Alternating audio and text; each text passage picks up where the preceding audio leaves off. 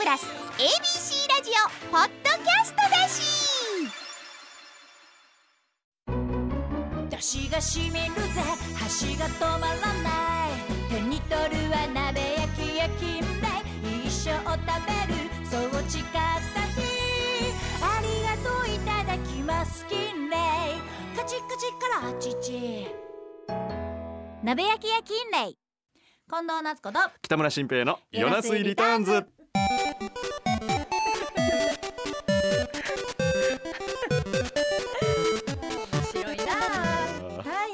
ことで、はい。BC ラジオポッドキャスト番組「ん。ヤナスイリターンズ」シンガーソングライターの近藤夏子です。ABC アナウンサーの北村新平です。この番組は毎週水曜日のだいたい夜9時頃から配信しております。はいということで、ご機嫌じゃないですかご機嫌というかうん。この録音が始まる前にうん。あんなに暴言吐いてたはい。二人と思われへんぐらいに、ん近藤夏子と、近藤夏子とじゃないねん、はい。あの皆さん本当にラジオ番組とかってうん。生放送の番組であれ収録の番組であれ、はい。えー怒鳴りが番組怒鳴りがあってそこからはい。アナウンサーたちパーソナリティたちは喋ってるとお思いかと思いますが 大体の番組がそのスタートのカフを上げる前まで悪口を言ってます。でそれそれ語弊ない？大体の大体のよ。大体ね。ああのーイメージとしてはその線に並んで「用意ドうんンパーン!」ではい。スタートするんじゃなくて、はい。あのボートレースとかである。ちょっと前々からスタートライン出る前までスーって走り出しといてパンビューってアイドリングがねトップスピードでいけるようにしてるっていうアイドリングとして悪口言ってる。それが今日は特に弾んでいたということで。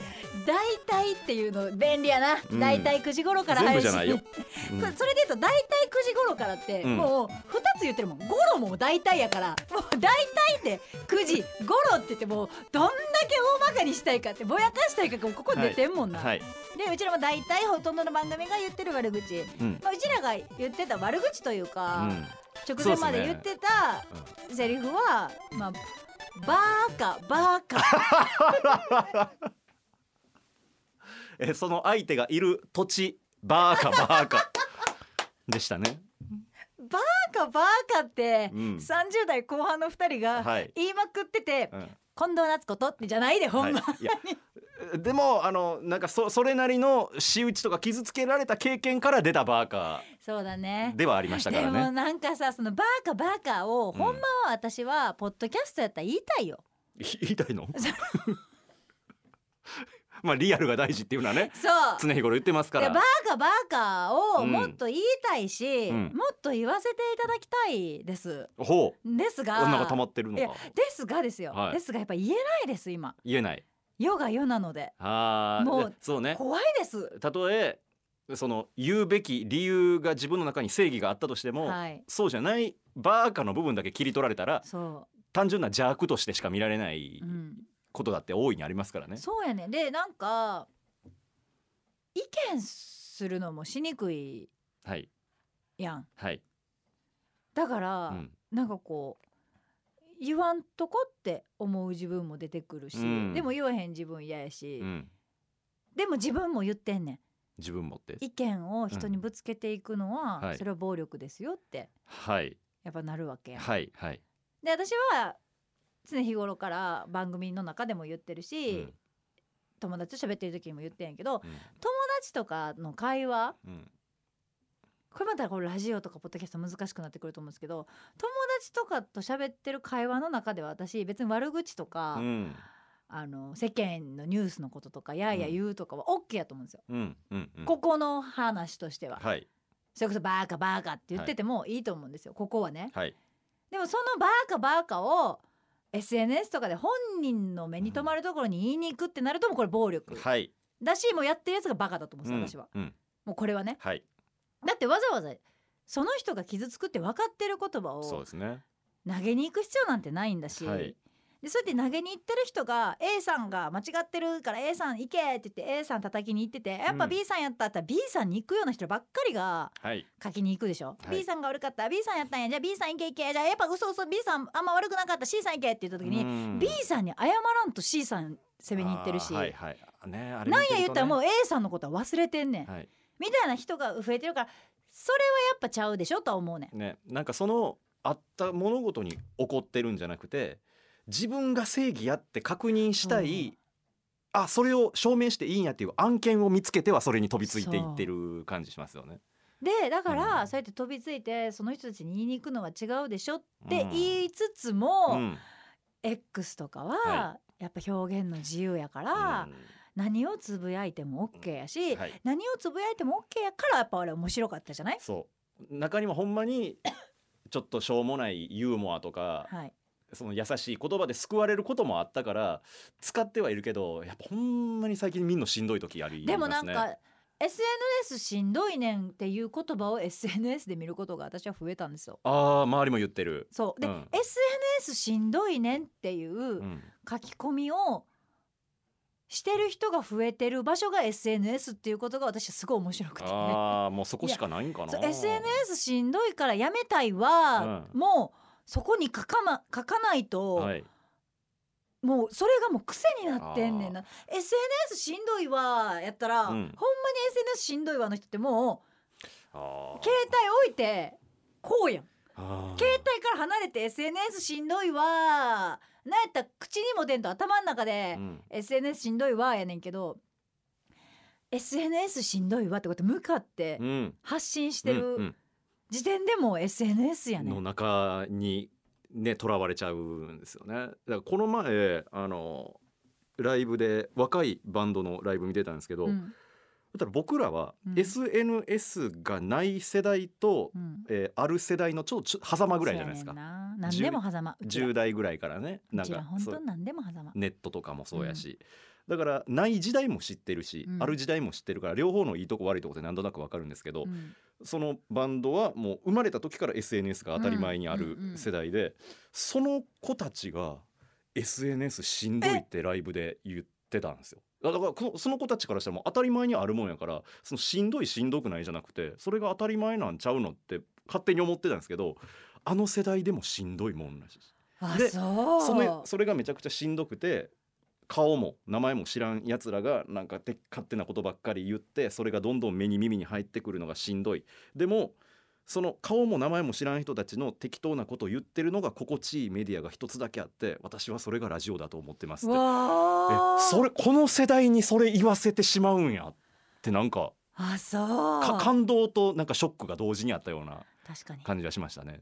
でもなんかほんまに、うん。なんか遅いで遅いの分かってて言うで。はい、今こそやっぱ音音声メディアやで。おお遅いで。まあまあまあだいぶ言まあわれるで言っててこうよ言ってこうよ。言ってこうよ、うん。もう12年前ぐらいからなんかコロナ禍ぐらいからうん。若干、その音声メディアに注目集まってたしだからこそポッドキャストがさ今すごい注目されてたりとか増えてきたりとか我々もまあはい。ポッドキャストで番組もやらせてうん、もらってますけど、まあ僕らがその90年代半ばぐらいで CD がめちゃくちゃ売れてた、うん。そのテレビが何やってもヒットしてたみたいな時はラジオ死んだあって散々言われました。からね。あはい。そうやんな、うん、オワコンオワコンって2000年代入ってても言われたんちゃうかな。でもなあれらしいで。あれらしい。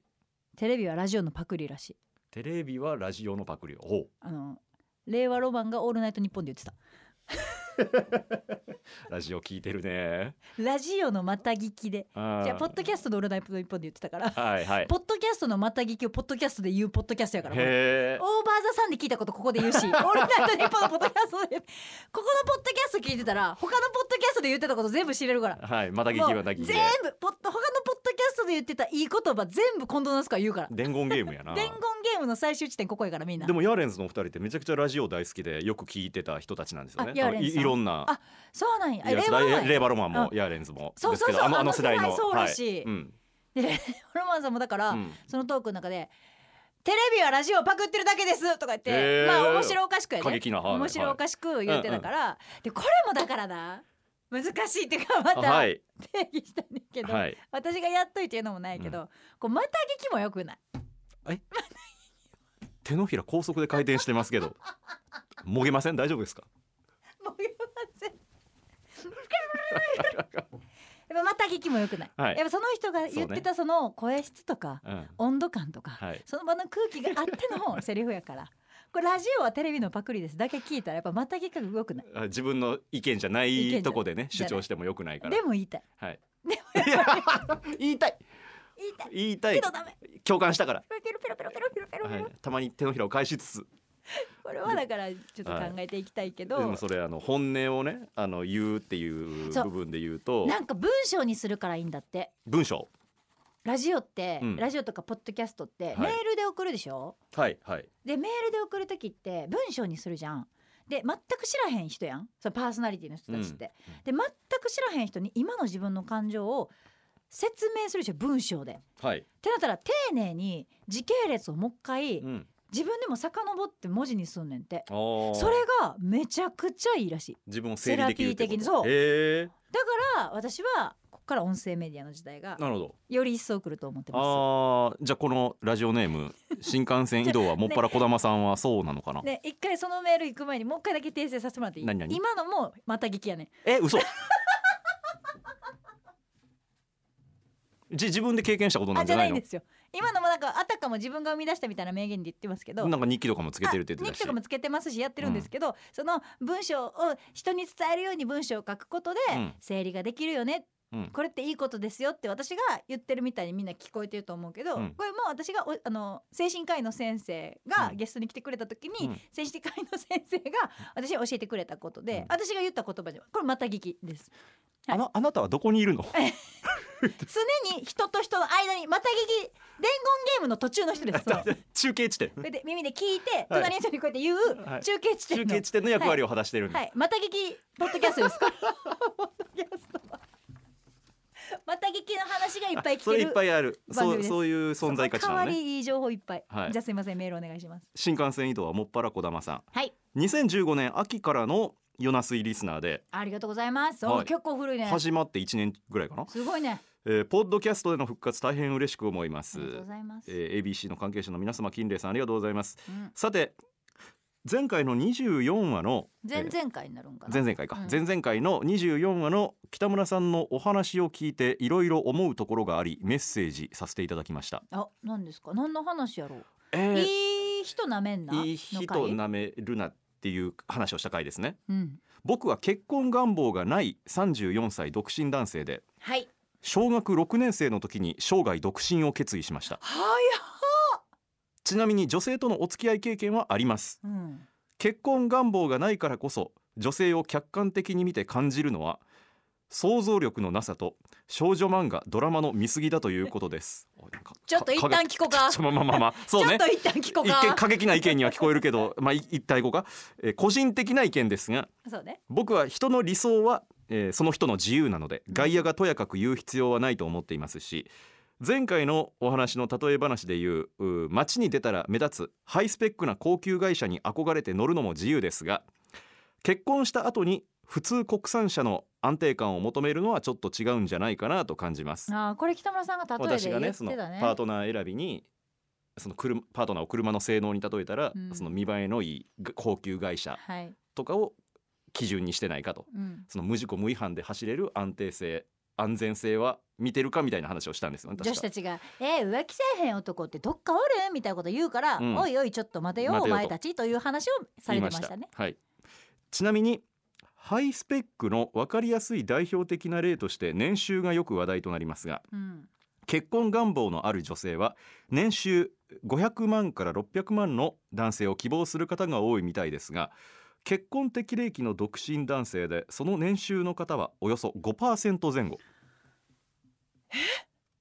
せいぜいそんなもん、そうなんですね。まあ、このこのデータがどこまで正しいかわかんないですけどえー現在結婚して裕福に暮らしている50代から60代の方たちだって20代の結婚適齢期の頃はそんなに年収高い人は少なかったでしょうし皆さん最初は平社員の雑用から始まって出世転職独立などを経験して努力してここまで来ているわけですまあですね。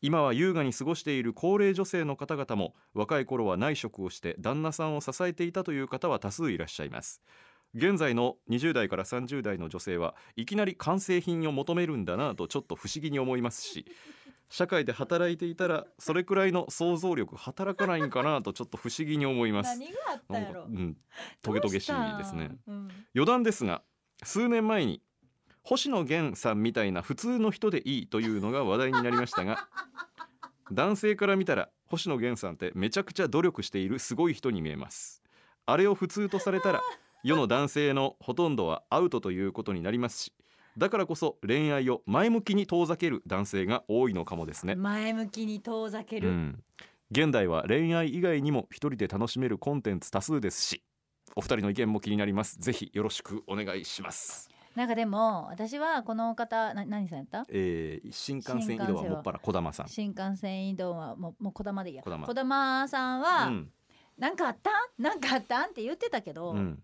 なんかあったんかって言ってたけどなんもないんやろな、うんなんもないけどここまでの、はい、あのー切ってくるぐらいうのん、意見を持ってはるんやろな、だかはいら小6でも結婚しないって決めてるんやろな。多分自分の中で思うことが小学校の頃はいっぱいあったんでしょうね。あったんでしょうな。はい周りを見てて、うん、ただあのい一つだけはもう一応ね私あの性別女性で生まれてきた一人のはい。人間として、はい。一応あの訂正させていただきますが、はい想像力のなさと少女漫画ドラマの見過ぎだっていうのが女っていうのはちょっとやめてもらっていいですか？これはちょっと、ね、ちょっとここだけ訂正をさせてもらっていいですか？わかりますあのそういう考えに陥りがちな気持ちも半ばわかるというか、はい。何かこう例えばその男性が、えーハイスペックな人とそうでない人にカテゴライズされてしまった時に、うん。自分がハイスペックじゃない側だった頃こそわかるんですけど、はい。そんな風にカテゴライズされて、うん。その人間を区別選別されるのがほとほと嫌気がさした側の人間なんですよ。はい。ってなった時に気をつけたいのはだから女なんてのはとか。あーはい。だから女性なんていうのは夢見がちでとか、うん。女性なんてその想像力が働かないっていう考えに安易に陥っちゃうと自分も誰かをカテゴリーに分けてそうね。えー選別しちゃってないかっていうそうね。ことにも陥りかねない気をそこは気を気をつけてほしいなと思います。コダマッチは、はい。そこを 気をつけなあかんわな、はい。ちょっとね。ちょっと言い言い方はいろいろあると思います。でも個人的な意見なんですがっていうふうに文章に書かれてるので、本当個人的な意見やから私も別にそこの個人的な意見には別にこういやいや言うつもりもないから、はい。全然いいねんけどちょちょっと待ってちょっと待ってこだまさんってやっぱなっちゃったから。今8.6秒バズーカ。よう出たねやっぱラッスンゴレラを説明してほしいなと思い同世代ラジオやね。ラッスタスタンプ買ったもん。当時スタンプ買ったもん私。しっかり流行りに乗っかってスタンプ買ったもん。私ラッスンゴレラってやってたもん、うん、そうだからあの全然いいんですけど、そのまあ想像力なまあでもでもね否定もしきれへんねん。うん。確かに想像力のなさはごめん否定するわ。私うん。想像力あるから、うん。でも少女漫画とかドラマの見過ぎでそういうのに憧れるのは全然やっぱあると思うし、うん。うんそれごめん許してほしい。はい。それがやっぱり、うん。やっぱ楽しくてウキウキするとかなんかそうやねんけど、うん。ただまあそこはまあ置いといて、うん。それはまあ男性まあ小田マッチの意見とうん。近藤の意見ってまあ別々ありますよね。で置いといて、うんここはねちょっと本当に思う同感する場所ですけど、うん。星野源さんみたいな普通の人でいい。これは本当にねどた。こが普通やねんあんな私も思ってたもん当時。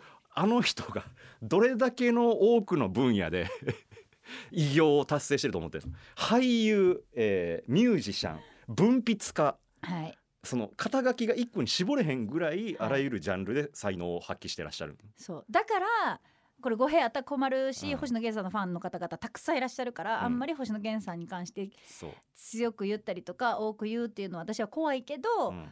でもあえて言わせてください。私だからいい意味で嫌いやもん。全部持ってるからあー自分の小ささが浮き彫りになっちゃうと。そうどこが普通やねんの究極は、うん。だから嫌いっていうぐらいね、完璧やねん。いやわかる。なんかそのみんな理想ってどんなんなんてなった時にその星野源さん、うん、みたいな普通の人かなとか、えーここに書いてたのがせいぜい数パーセントしかいない年収500万600万以上。これもちょっと議題にあげたいな。いやだから本当にあのみんなが言う理想ってその真ん中って意味じゃなくてあのなんか理想うん普通みんなが言う普通ってなんか真ん中じゃなくて理想を喋ってる感じというか。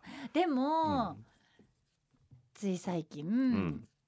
そのスタッフの子たちとかと喋ってた時うに、ん。マッチングアプリあるでしょ、うん。結局マッチングアプリって今結婚するに一番早いとか出会う場所としてもうだいぶ、まあ認知されてるというか、はいメジャーになってきましたね。ね認められてるじゃないですか。やっぱ年収かく乱うん。あるやん。僕もちゃんと見たことないんですけどあるらしいですね。そうごめん私もそれでマッチングアプリは手出したことないねん。が、はい。ちょっと一瞬やったわ、ねかじったってボボケ言ってましたね。ボケというかあれで、はい。やったけど年収をでもやっぱ気にしてた。へえやってる子は、年収の欄こうやって書いてたけど、嘘やと思うんですよとか。いや嘘書くやろ。って私とか思っちゃうね。ん、うん。私やったら私がまあでもそここもまたあれやんな。女性は別に年収関係なくて男性は年収関係あるっていうのももう時代錯誤じゃねえと思うけど、うん。私が男性やってマッチングアプリやるってかなったら、うんうん。全然嘘で年収1,000万とか書くもん。あだって出会う確率上がるやんとそ思うから、れね。出会ってしまえばそこからどうとでもなるしっていう考えもあるかもね。でも年収1,000万がいいですってこっちが女性側が条件出したとしたらさ、うん。その時点でさ年収じゃあ年収200万とか300、うん。分からん。分からんわ。じゃあじゃあ、うん。年収1,000万と年収100万の人がいよいよいるとしよう、はいでも年収1,000万っていうのを掲げた時点でこの年収100万で私とすっごく性格があって趣味もあって、う何やってても楽しくて毎日笑わせてくれてみたいな。うん。人とはもう出会わへんわけやん。そうね。でもこのじゃあ年収100万円。じゃあ100万円じゃあ家庭養っていけません。っうん。てなった時の解決法ってでも2人が仲良くて2人でやっていこうって言って頑張ろうってなったら、そこって補えないんですかって私は甘い考えですか？いやこれってどうなんですそかやっぱお金がないと幸せになれないってみんな言うし、ん。なことないと思いますよ私の友達結婚して友達なんかは全てお金やで。お金で解決できんでみたいなこと言う人もいる。私はそうなんやって聞きながらそれはなんか寂しくないですか？って思うのと、こうやって私が言うのはお金に苦労せずに育ててもらった父と母のおかげやなとも思うねん、うんうんうん。私お金に全然苦労してないからさ、うん。お金がないっていうことを経験してないわけ、はい。人生で。はい。多分今まで一度も。はい。貧乏生活みたいな言われるやつうん。とかやったことないわけ、うん。だからお金に対してそんなに執着も逆にないし、はいお金がなくても楽しい生活ってあるんじゃない？みたいなこと、うん。夢それこそ夢見る夢子ちゃんみたいなこと言ってるのかもしれへんねんけど、うん。これってどうなんですか？あのー僕は割と、まあ、苦労ってほどではないけどそのお金があるとは言えない家庭で育ってきあーそたうですね。ここにはと大きなギャップがありましたもんね立場からしたら、はい、そのお金があるないのよし悪しで言うと、うん。言い悪いというよりうん、お金があった方ができることとできる選択肢は増えます。それは間違いないよね、うん。ただ僕の場合は今の人生すごく楽しいのはそれで限られた選択肢と、えーその中で自分が選んできた数少ない選択がうん。全然間違ってなかったって言えるから。わかる。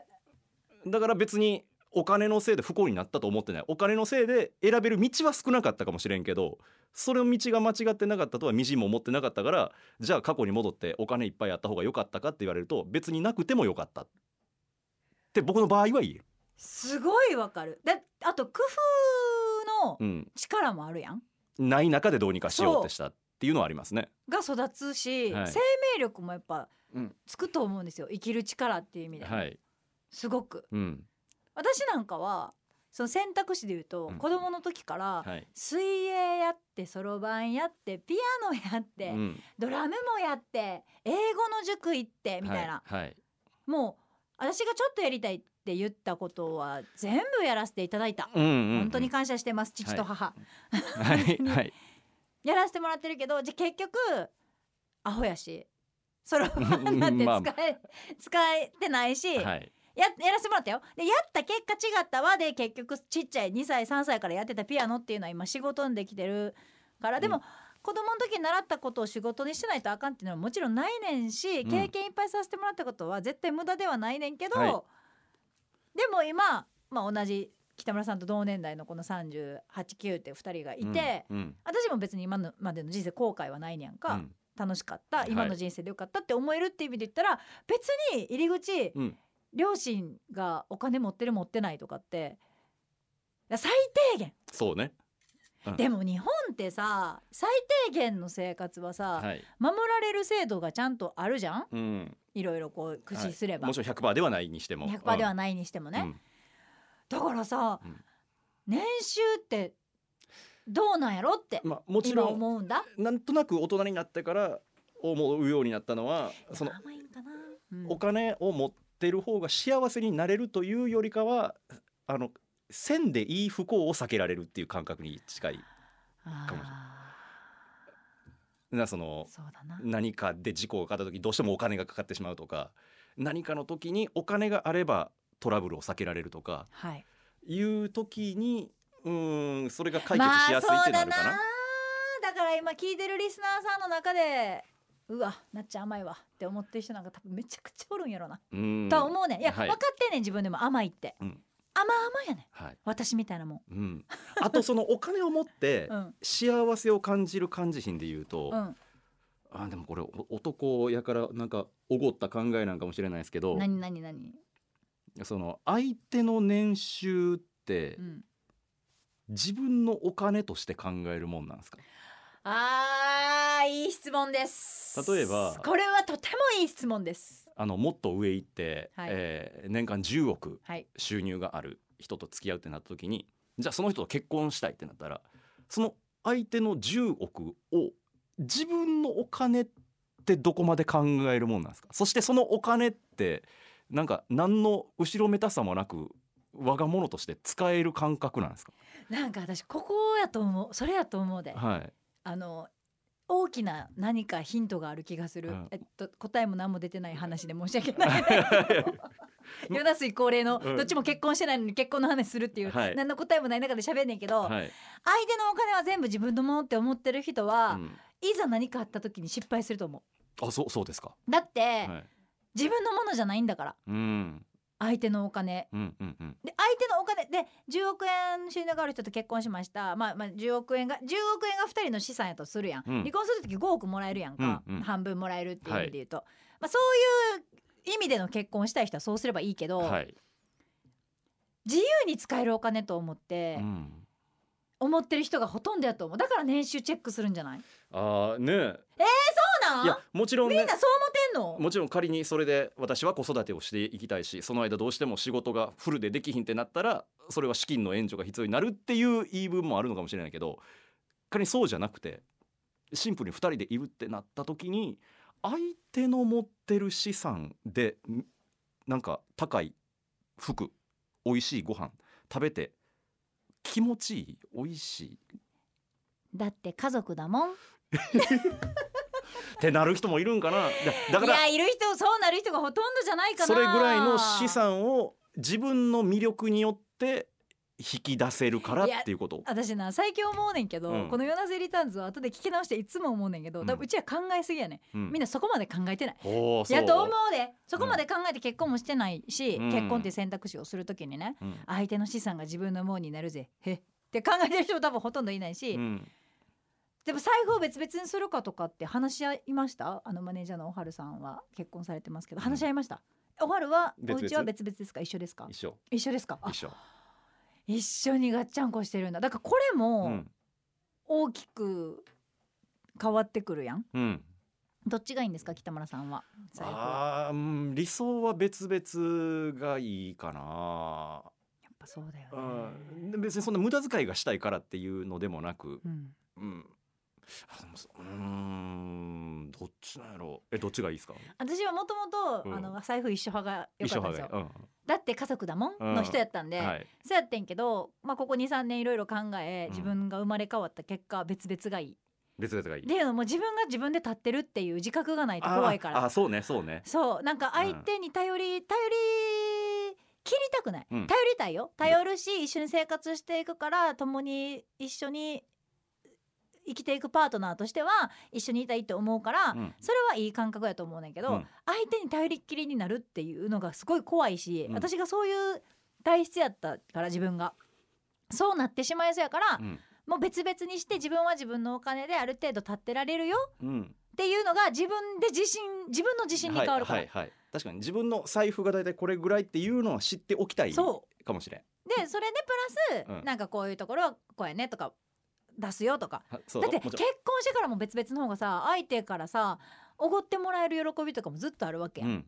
もちろんなんかプレゼントとかもさ一緒になっちゃったらさプレゼントなんて試合がいないやん。あー自分の結局自分と同じ財布から出てるもんやしそうそうそう。回ってきてるだけやそう。でも別々にしといたらさ、うん。私よりもお金を稼いでいらっしゃる方と結婚した場合は私はお金は、うん。お金では買えないプレゼントだけど工夫してこういうものをプレゼントしますねうんっていう工夫をプラスしてプレゼントするだろうし、うん。逆もしかりなわけですよ、はいでそういう楽しみとか工夫とかは私はなんかなくしたくないなって今の私は思うから今はね。今はねもう本当につい最近までは本当つい最近までは絶対財布一緒やろ。だって家族やもんみたいな、はい。それでこそそれでこそ一緒に生きていく同志やろ。みたいなこと思ってましたけど、はい。今は違いますはい。ね、でもちろん自分の財布持ってても相手が必要やって言ったらもう全然使ってくれて僕は問題ないと思ってます。あそうそうそうはいいうか、そういう信頼性がね、うん目に見えない信頼関係みたいなのをはい。大事にしていきたいです、はい。なんか自己弁護みたいな感じに後半なってましたけど。いやなんかほんまに思うねんって、うん。目に見えない信頼関係が一番強いねん。はい。形とかじゃなくて、このヨナス入りなんてずっと言ってきてるそれを。はい、それは本当に言いたいしうん、なんかこのこだまっちの話戻るけどメールくれてたさ、こだまっちがさなんかそういうさ女性がさうん年収とかうん。スペックとか、うん。そういうのを気にして結婚結婚とか言ってくるからうん。普通とされそれをあれを普通星野源さんみたいな人普通とか言ってるから、うん。世の男性のほとんどはアウトっていうことになるしってだからこそ恋愛を前向きに遠ざける男性が多いかもしれませんねって、うん。で現代恋愛以外にも一人で楽しめるコンテンツ多数ですしっていうこの意見にたどりついてるやん。うんうん。でこれお二人どう思いますかって。はいおっしゃってますが私はでもこの考えは寂しいと思っちゃう。うん。いいよ、はい。すごくいいいいと思うけど、うん。でも一人で楽しめるコンテンツ多いから一人で楽しめる時間もあるけどそうじゃなくてそのコンテンツをまた別の人と楽しんだ時にもっと楽しくなるかもしれへんやんってうん。思うから、ピシャって可能性を閉じるのはもったいなくないかなと思いますけどね。あのーそうですね。私もその一人でコンテンツ楽しんでる人間なのではい、こう思ってる時期も正直ありました。北村さんそうやんな。もっとそっちやんな。そうですね。あのーまあ一人でも生きていけるって思ってたし、うん。えーみんななんか理想、えーな普通って言いつつ理想を言ってるだけやんけみたいなこと思ってもいましたけど、別にけだから結婚するしないの二択でもないし、うん、だから一人でいる二人でいるの二択にも別にならへんかなというか、なんかまた上上行ってんな。えー？なでもこれやって自分の意見言ってるような感じで自分も今喋ってましたけどあの今なんか自分の口から出てたあのみんなが言う普通ってその真ん中じゃなくて理想に近いっていう言葉、うん。Perfume でした。Perfume の歌詞にまた聞きやないかい。ありました。この番組また聞きのことしか言わへん。また劇でした。すいませんね。こんなこんな渾身のこの人なりのね意見をぶつけてくれたある意味で誠意あるお便りに対して言いにくかったと思うよこんなこと。も誠意あることに対して。私の財布事情の考え方だってまた聞きの案件やねんえから、ー、あれも人はねまた聞きまた聞きで構成されてるこの知恵もまた聞きやねんから。そ私これ誰から聞いたかもう忘れてるぐらい、う、うん。また聞きでもらっほた情報。う。本当もうあのオリジナルって本当にあのパクリの寄せ集め、うん、オリジナルって借り物でのパッチワークで作り上げていくもんですそう私はもうそこ自信持ちたい。もうだっていいもん溢れてんねんもん、うん。だってな歴史って長いから。そ人間の歴史って長いから、うんそんないいこといい言葉とか、うん。いいセリフとか、うん。いい考え方なんて溢れ返ってんねんから、はい。それを真似して真似して真似して真似して真似してって言って紡いでいってここやねんから、うん。それ全部パクリです。う本当にそう。パクリ人生。僕本当にこ高校時代の時にこれをあの国語の先生が教えてくれてもう何？心のまたまた聞きやん。はい、まあ、本当そう。だから、まあ、今、今近藤さんが思ったことを。なんか僕も昔から思ってたのはその時の現代文の先生がうん。当時の高校生にそんなこと言うかねって思うぐらいきつい言葉で教えてくれるんですけどあの皆さんは一生懸命この青春時代に自分っていうものを確立したいと思っていらっしゃるかもしれませんが私から一個だけ言っておきます。